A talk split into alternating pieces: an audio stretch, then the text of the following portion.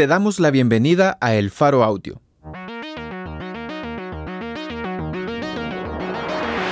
Ahora puedes escuchar nuestros reportajes en el momento que más te convenga. Sigue nuestro canal en tu plataforma de podcast favorita y no te pierdas las historias importantes de Centroamérica.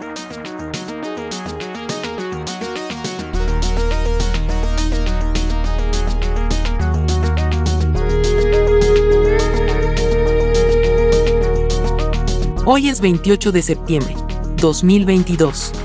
Esta es una columna de opinión, escrita por Celina Escher, cineasta suizo-salvadoreña. Estudió dirección de documental en la Escuela Internacional de Cine y Televisión de San Antonio de los Baños, EICTV, en Cuba. Los documentales de Celina se centran en historias de mujeres y su contexto sociopolítico. Sus documentales se han proyectado en festivales internacionales como IFA, Hot Dogs, SIF y varios festivales internacionales de cine. En marzo de 2019 fue seleccionada dentro de los 50 nuevos cineastas latinoamericanos, en el Talent Campus del Festival Internacional de Cine de Guadalajara.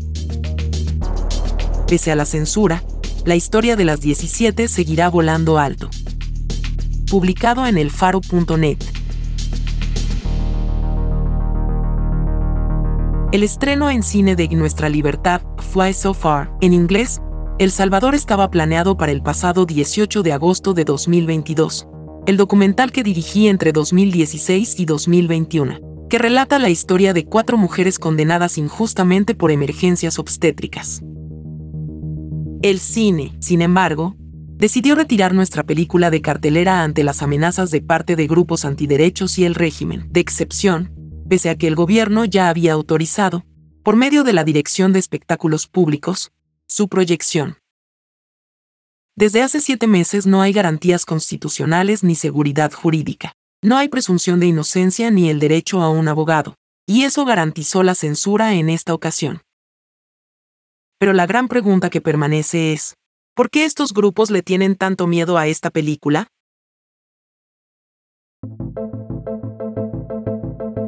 Nuestra Libertad es una producción salvadoreña galardonada internacionalmente. Desde su estreno en 2021, se ha proyectado en las pantallas de más de 50 festivales de cine alrededor del mundo, ha obtenido 18 premios y se ha mostrado en televisoras internacionales. Hacer lo mismo en El Salvador, aunque sería lo más lógico, ha resultado imposible al menos una docena de grupos conservadores que se oponen al derecho de las mujeres a decidir, mandaron una carta de amenaza y difamatoria al cine, la cual no tenía ningún sustento legal. Amenazaron veladamente con denunciar a la cadena de cine de hacer apología del delito, ya que, según las organizaciones, el documental promueve el aborto. La película, por el contrario, es una obra que invita a nuestra sociedad a reflexionar, y dialogar sobre las consecuencias de la total penalización de la interrupción del embarazo a las mujeres salvadoreñas.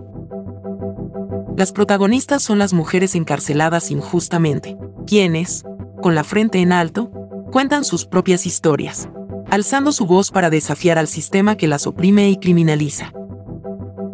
Esto es lo que los grupos de poder conservadores no quieren mostrar.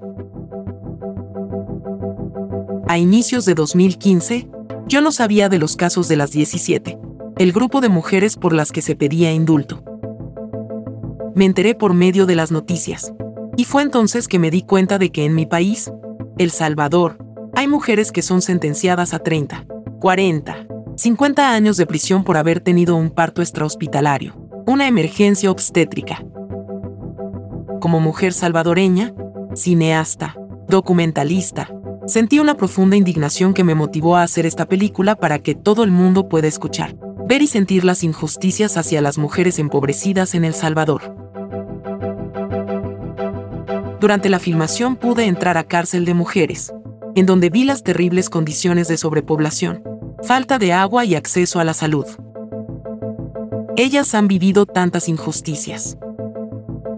Desde ser acusadas injustamente por haber perdido su embarazo, algo que le puede suceder a cualquier mujer. Ser arrestada de manos y pies a las camillas de los hospitales, perder a sus otros hijos, ser separadas de sus familias y sobre todo, perder su libertad.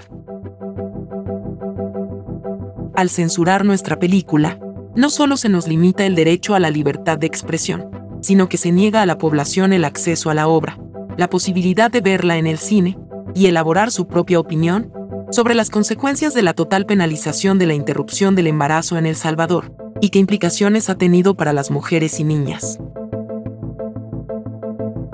Las protagonistas de nuestra libertad no se indujeron un aborto, tuvieron emergencias obstétricas. Mientras los grupos conservadores enfocan sus energías en cancelar una película que expone estas situaciones, decenas de mujeres y niñas mueren cada año como consecuencia de la penalización total del aborto. Por ello, nuestra obra reivindica las historias de las mujeres salvadoreñas, víctimas de un sistema conservador, y de la negligencia en la atención en salud pública, mujeres de las zonas rurales, mujeres que trabajan la tierra, vendedoras del centro, pupuseras, estudiantes, madres solteras, que cada día luchan por sus familias y se sacrifican para que sus hijas e hijos puedan tener una vida digna, educación y salud.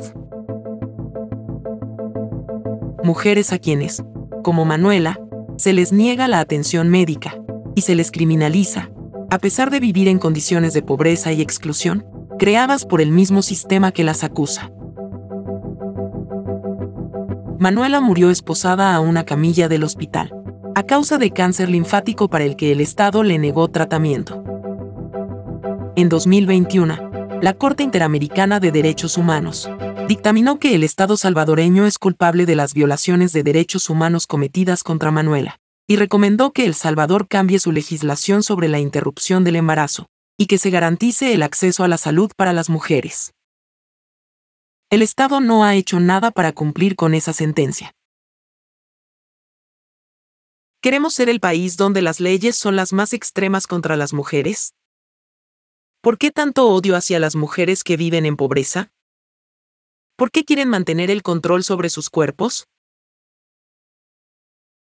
Negar la exhibición de la película es intentar silenciar las voces de sus protagonistas, borrar su historia, sus testimonios, es limitar el derecho a la libre expresión. Por ellas, por su derecho a alzar su voz y a ser escuchadas, continuaremos difundiendo sus historias. No nos dejaremos silenciar.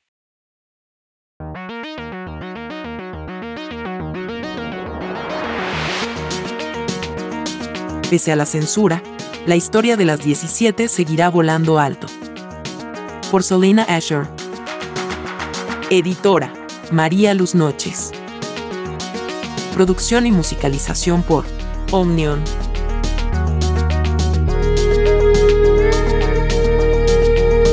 Gracias por escuchar esta historia. Si te parece valioso nuestro trabajo, apóyanos para seguir haciendo periodismo incómodo. Sé parte de nuestra comunidad Excavación Ciudadana desde un dólar a la quincena. Ingresa a apoya.elfaro.net.